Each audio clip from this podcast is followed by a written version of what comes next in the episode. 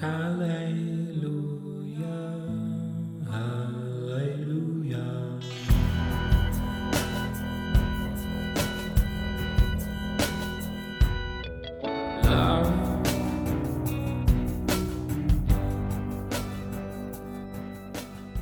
amigos, ¿cómo están? Bienvenidos a Polos Abstractos, al episodio número 58.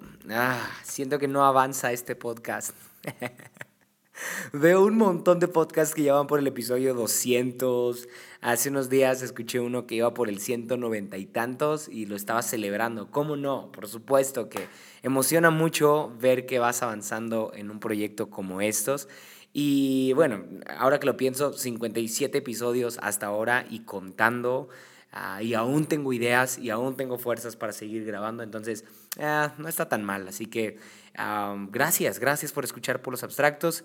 Eh, definitivamente hay episodios mejores que otros, pero hemos crecido, hemos aprendido juntos y creo que hemos hecho una comunidad muy chida que seguramente ya estaban esperando algún episodio porque dos semanas sin compartir nada, incluso vi que algunos, algunos episodios se estaban volviendo a escuchar, como que subieron en rating porque tal vez algunos de ustedes, no digo que muchos, pero sí quizá algunos, volvieron a escuchar episodios pasados ya muy viejos y está chido, está chido eso. Ah, Perdónenme porque no grabé nada por dos semanas. Resulta que me enfermé el viernes antepasado.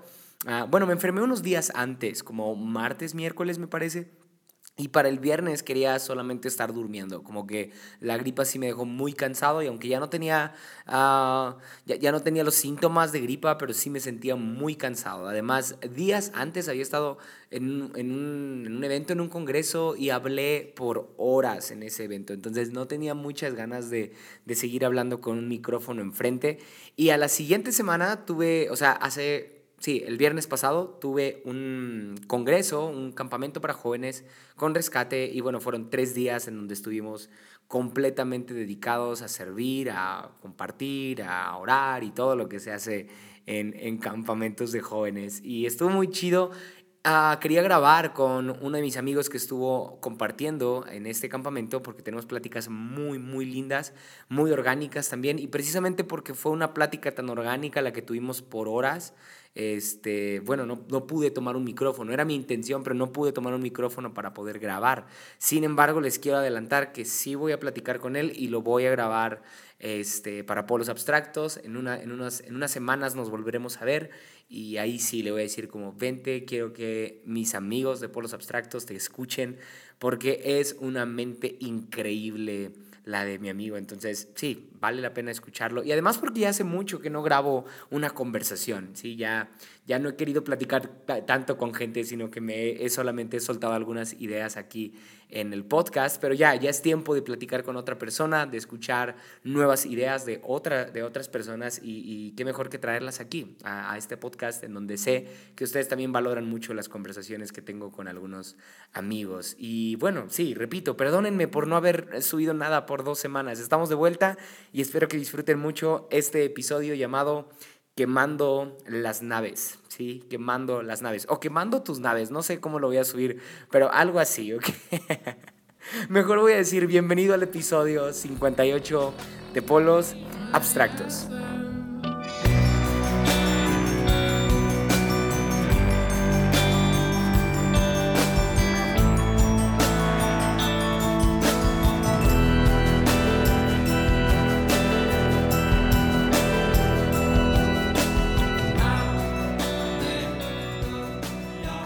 Ok, ya lo decidí. Es quema tus naves. Perdónenme, nunca me había pasado que me sintiera tan inseguro a la hora de elegir un título para un episodio hasta hoy. Pero sí, creo que ese es el bueno, suena mejor que cualquier otro. Quema tus naves. Sí, quema tus naves. Y antes de iniciar, quiero darle el crédito de este título a mi amigo Dani Aguirre. Si es que estás escuchando esto, Dani, gracias amigo por hacer una boda tan creativa ya sé que muchos de ustedes quizá no lo conocen. Dani se casó hace unas semanas, yo creo que lleva un par de semanas de casado y en su boda hizo algo muy artístico, ya que hizo como una obra de teatro, no sé, como, como un performance, algo así, en donde hablaba de quemar las naves. Él le puso como Burn the Ships. Y, fue muy, muy, muy raro todo, porque cuando llegamos a la boda, Lili y yo, mi esposa y yo, estaba en la mesa una hojita que nos decía el programa de la boda, como para que tú calcularas tus tiempos y todo eso. Entonces, ah, había una parte del programa que decía eso, quema tus naves. Y estuvo bien raro porque cuando lo vimos Lili y yo dijimos, ¿qué rayos? ¿Qué va a pasar aquí? No, no, no, es, no es algo muy convencional en una boda. Entonces, ah, decía así, uh, Burn the Ships. ¿sí? No sé si se pronuncia así, si hay aquí alguien que sepa muy bien el inglés, perdóneme.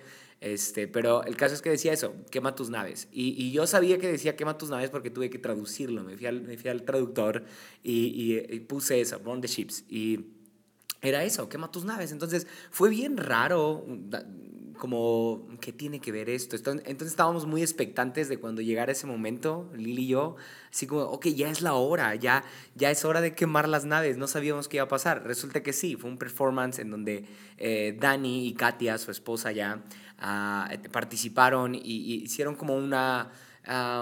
como una, una representación de un capitán que inspira a la gente de su tripulación a que queme sus naves para no volver atrás, para enfrentar lo que se avecinaba, para, para enfrentar la batalla que estaba frente a ellos y quemar sus naves, como decir no hay vuelta atrás, uh, ya aquí es un punto de no retorno, entonces estuvo muy interesante, muy creativo todo lo que sucedió.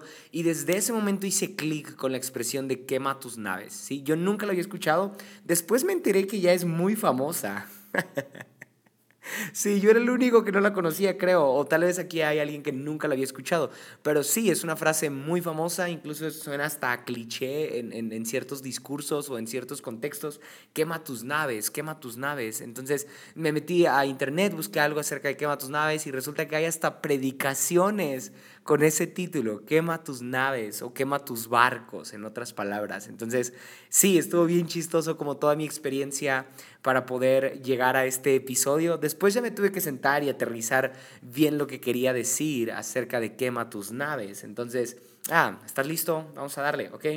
Ah, quiero explicarte, por si es que no sabes un poco el contexto acerca de quema tus naves, y te lo voy a leer porque ah, podría decirlo, pero creo que aquí está muy bien dicho lo que encontré en Internet, ¿ok? Ah, sí. no es una enciclopedia, perdona, es Internet y es Google y esta fue la primera que encontré y la que más me gustó, así que te la voy a leer. Dice así. Hay una versión que atribuye el nacimiento de esta expresión en los tiempos de Hernán Cortés. ¿sí? Cuentan que durante esta operación se produjo un motín y que el caudillo, tras tras el correspondiente consejo de guerra, mandó a hundir la mayor parte de sus barcos, ¿sí?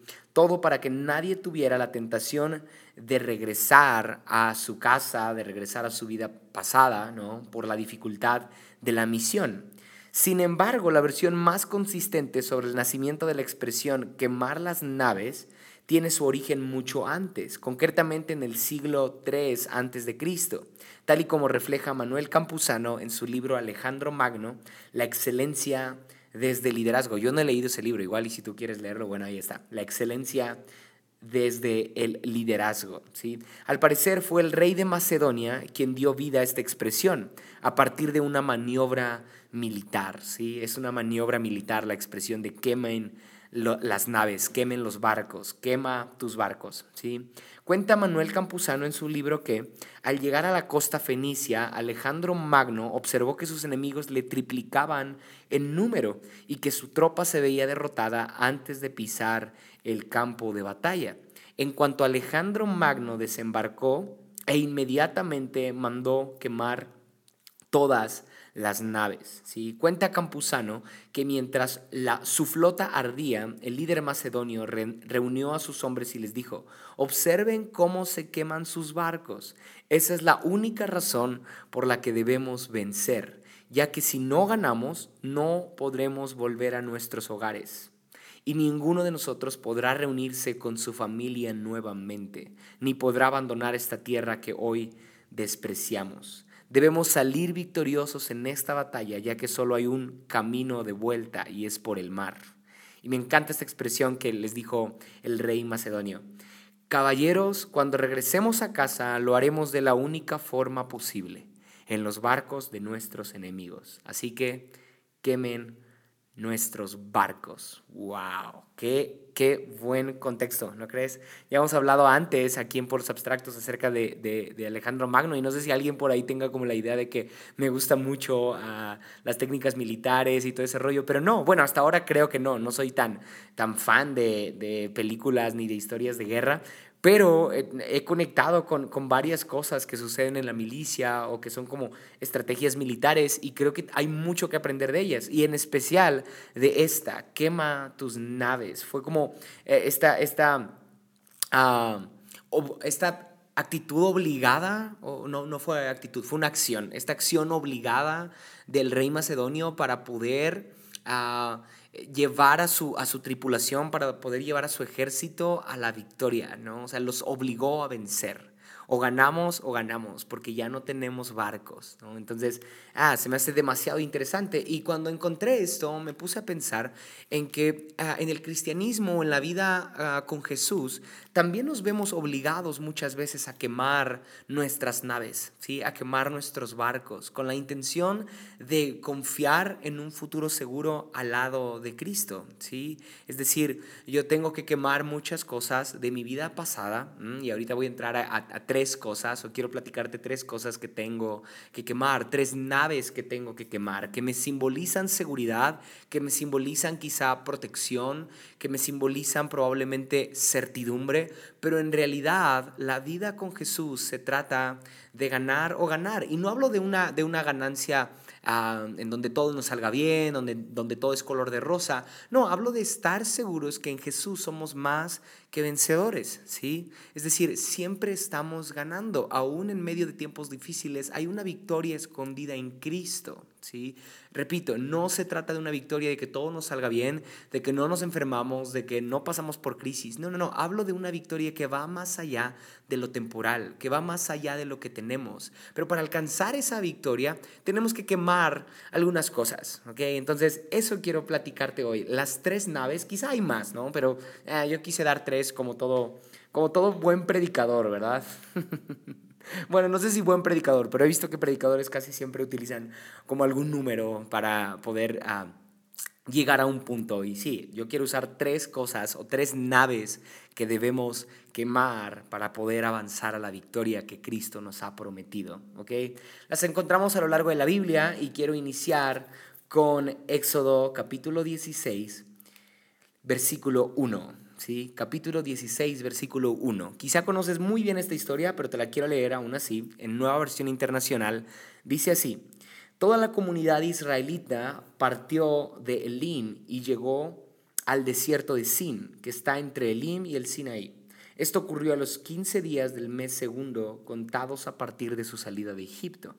Allí, en el desierto, toda la comunidad murmuró contra Moisés y Aarón. ¿sí? O sea, 15 días después de haber salido mm, de, la tierra, de, de Egipto, perdón, camino a la tierra prometida, camino a la promesa que Dios les había hecho, camino a la victoria que Dios les había jurado, ¿sí? Van hacia allá, pero apenas llevan 15 días caminando, o sea, no llevan nada en comparación con los 40 años que iban a caminar.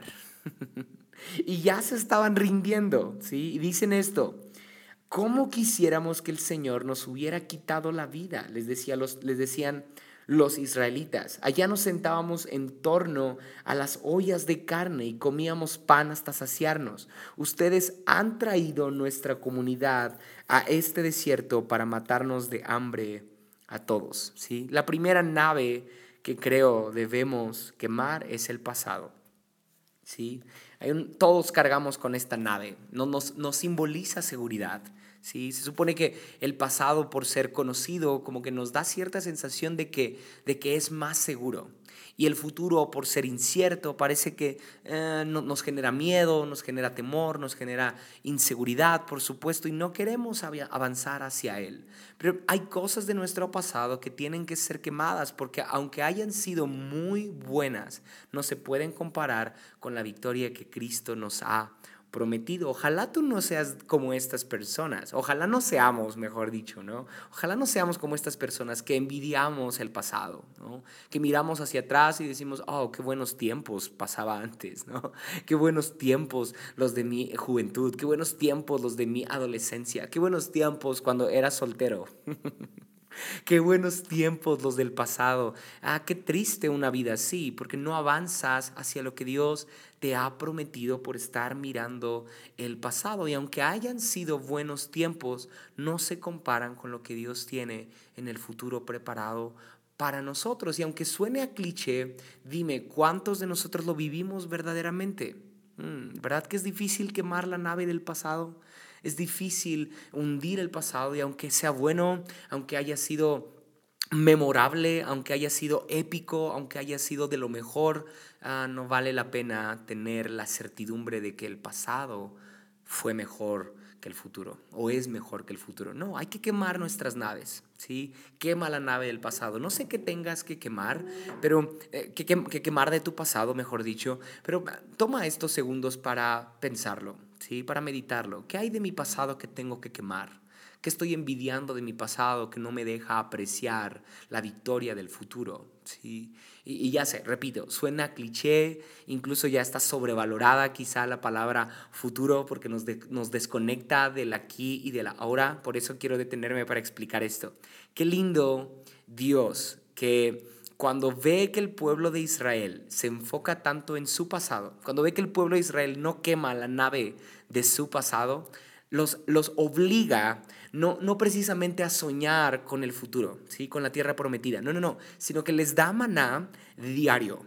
Y si ellos dejan pasar un día ese maná, o sea, que lo acumulen, mm, se va a echar a perder. Va a ser maná podrido, va a ser pan podrido. Entonces, los obliga a estar ubicados en el presente, a no ansiar el mañana y a no estar estancados con el pasado, sino a estar en el presente, ¿sí? Y creo que algo así hizo el rey macedonio, ¿sabes? Fue como, ok, sí, la promesa es que vamos a regresar a casa, pero hoy, ¿sí? Esta mañana, este día, tenemos una batalla que vencer. ¿Sí? Hoy tenemos una guerra que pelear. Entonces, ah, quemar nuestra nave del pasado nos ubica en el presente, en el aquí y en el ahora, en la guerra que tenemos que pelear, ¿sí? O en el placer que podemos disfrutar, en la victoria que tenemos que saborear hoy. Ah, me pregunto cuántos de nosotros hemos... Ah, dejado de disfrutar el presente, hemos dejado de estar ah, en el aquí, en el ahora, por no quemar nuestra nave del pasado y la tenemos ahí escondida por cualquier cosa, ¿verdad? Por cualquier cosa. Escucha la expresión del pueblo de Israel. ¿Cómo quisiéramos que el Señor nos hubiera quitado la vida en Egipto? ¿Cuánta depresión se escucha en esto, ¿verdad?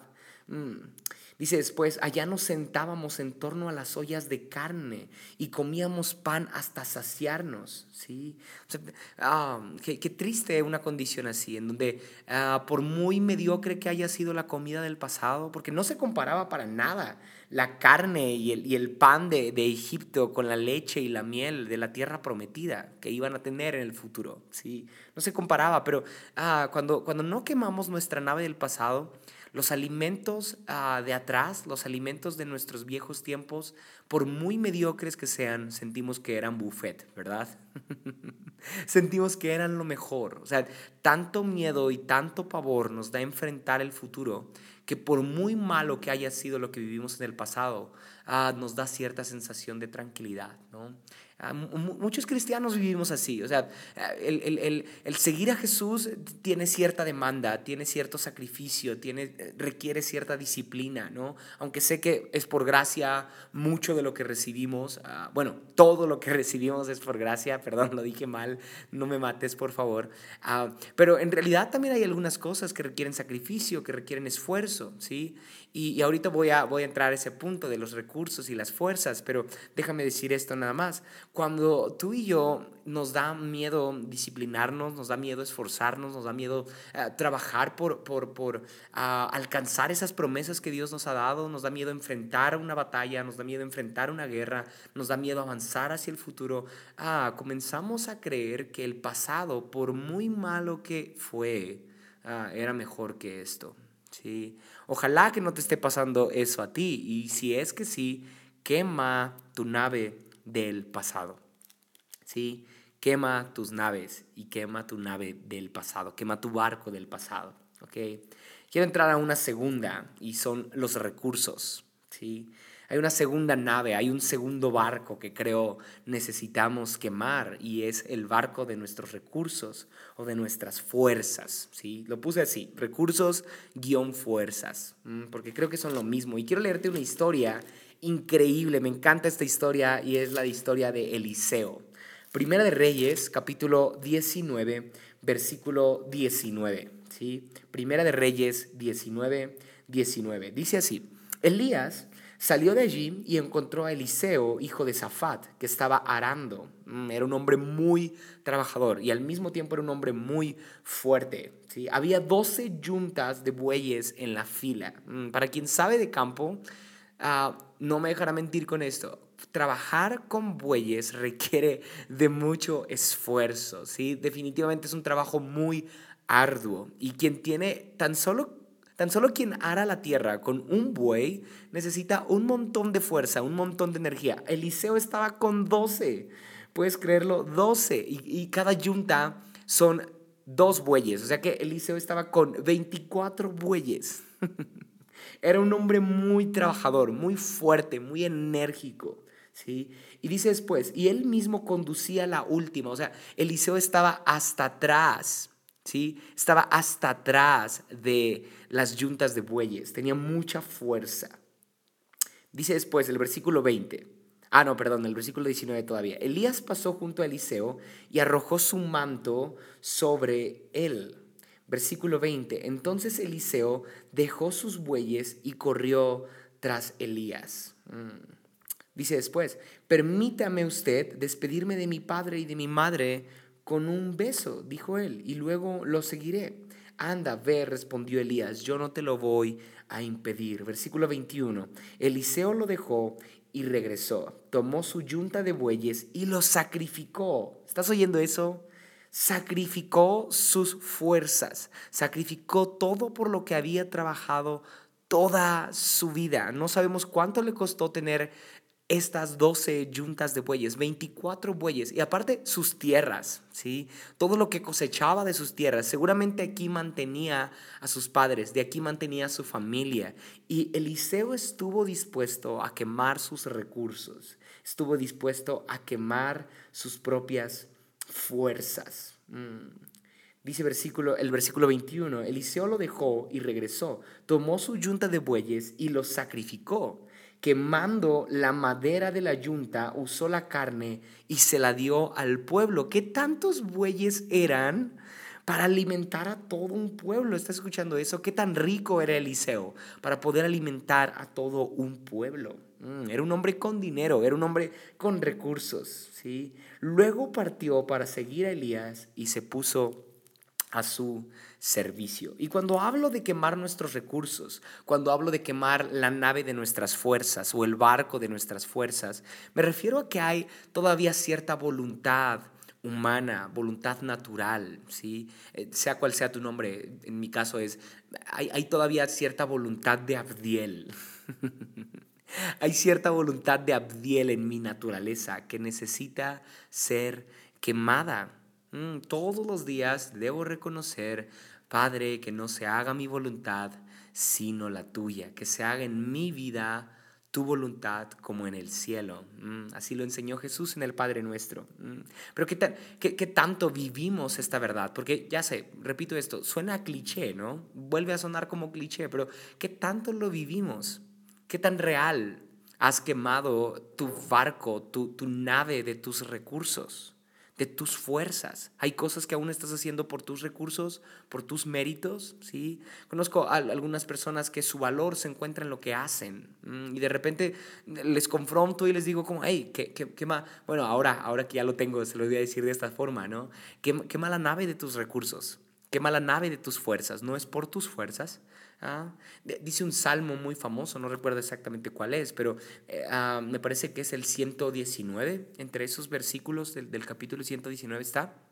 Ah, dichoso aquel que pone sus fuerzas en Dios, ¿sí? Dichoso aquel que pone sus fuerzas en Dios. Y es que cuando tú y yo somos como Eliseo y estamos dispuestos a quemar nuestras fuerzas, le estamos dando la bienvenida también entonces a una nueva temporada. ¿sí? No podemos avanzar a lo nuevo y a lo mejor de Dios si no estamos dispuestos a quemar nuestras fuerzas, a quemar nuestros recursos, nuestras habilidades, nuestros talentos, nuestras victorias, nuestros trofeos, ¿sí?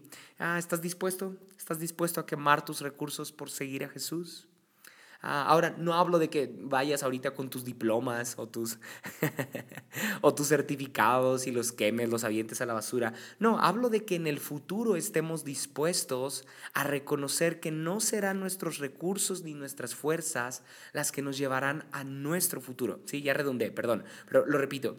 Tenemos que estar dispuestos a reconocer que nuestros recursos y nuestras fuerzas no son los que nos llevarán a la victoria, no son los que nos llevarán a, ganar, no son los que nos llevarán a la gloria futura. No, no, no. Va a ser más bien nuestra capacidad de quemar nuestras naves las que nos van a llevar esta capacidad, perdón, esta capacidad de quemar nuestras naves va a ser la que nos va a llevar a la victoria, ¿sí? No sé tú, pero imagino al, al ejército del rey macedonio, peleando con tanta valentía, peleando con tanta entereza. ¿Por qué? Porque habían quemado sus naves. ¿sí? Y cuando tú y yo no estamos dispuestos a quemar nuestra nave de nuestros recursos, entonces creeremos en un futuro que van a ser nuestros mismos recursos los que nos van a posicionar, los que nos van a calificar para tener la victoria. Pero no, tenemos que estar dispuestos, incluso en un futuro, en 10 años, en 20 años, que todo lo que hayamos ganado, todo lo que hayamos logrado, conseguido, tendrá que ser quemado en su tiempo. Mm. Tendremos que renunciar a Él para poder darle el lugar que se merece a Dios en nuestras vidas. ¿sí? Así que mm, quema tus naves, quema tu barco de tus recursos, de tus fuerzas. ¿Sí? Y por último, quiero leer Mateo 8, 22. Y vamos con la tercera y última nave que tiene que ser quemada. ¿Estás listo? Mateo 8, 22. ¿sí? Este texto me confronta bastante porque es un texto no tan convencional y al mismo tiempo es un texto uh, muy... Um, ok, dame un minuto, voy a poner a cargar el iPad donde estoy grabando. Ok, listo. Um, confronta mucho este texto. No es un texto tan común, no es un texto como que puedas leer para inspirar a alguien, sino todo lo contrario. Tú le lees esto a alguien y uh, es, es, incómodo, es un, es, es un, texto muy incómodo. Uh, Dice así, Mateo 8, 22. Ah, sígueme, le replicó Jesús, y deja que los muertos entierren a sus muertos. ¡Auch! Ahora, lo, fuerte aquí no, es las, no son las palabras de Jesús, sino a quién se lo está diciendo Jesús. ¿sí? Jesús se lo está diciendo a alguien que acaba de perder a su padre. Un versículo antes dice esto. Un discípulo le pidió a Jesús, Señor, primero déjame ir a enterrar a mi padre. Y Jesús le... O sea, no es un Jesús empático, no es un Jesús compasivo el que vemos acá. No, le dice esto, deja que los muertos entierren a sus muertos. ¡Wow! Qué fuerte texto. Mateo 10:37, unos versículos después, dice así, el que quiere a su padre o a su madre más que a mí, no es digno de mí. Estas palabras las vuelve a decir Jesús. El que quiere a su padre o a su madre más que a mí, no es digno de mí. Ahora, entendamos un poco el contexto, ¿sí? Porque ya sé, suena fuerte para ti y para mí, pero escucha esto. En el contexto judío ah, estaba implícita dentro de la muerte de papá o de mamá el recibimiento de una herencia para ti como hijo. Es decir, si tú perdías a papá, de inmediato recibías una herencia. En nuestro contexto no siempre es así, ¿verdad?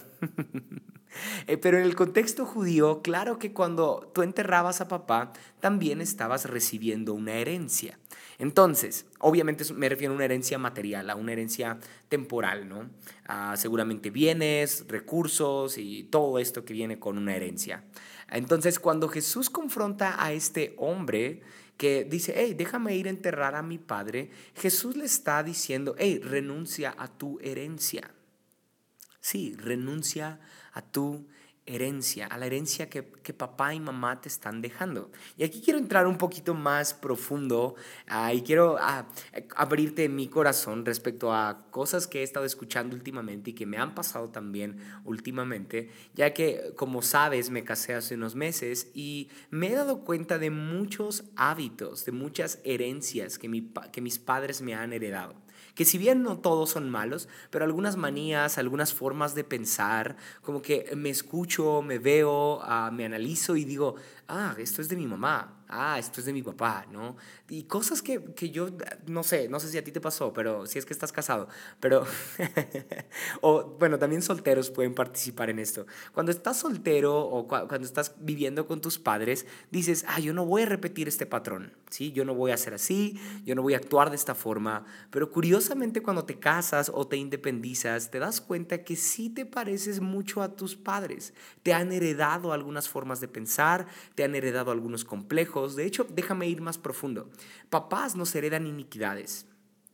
¿Sí? Papás nos heredan iniquidades, papás nos heredan también ciertos ah, patrones generacionales que no solamente ah, nos están heredando a nosotros, sino que ellos heredaron probablemente de nuestros abuelos, de nuestros ah, bisabuelos quizá, y así podríamos ir hasta llegar a la conclusión de que muchas de las cosas que tenemos en el presente las hemos recibido como herencia.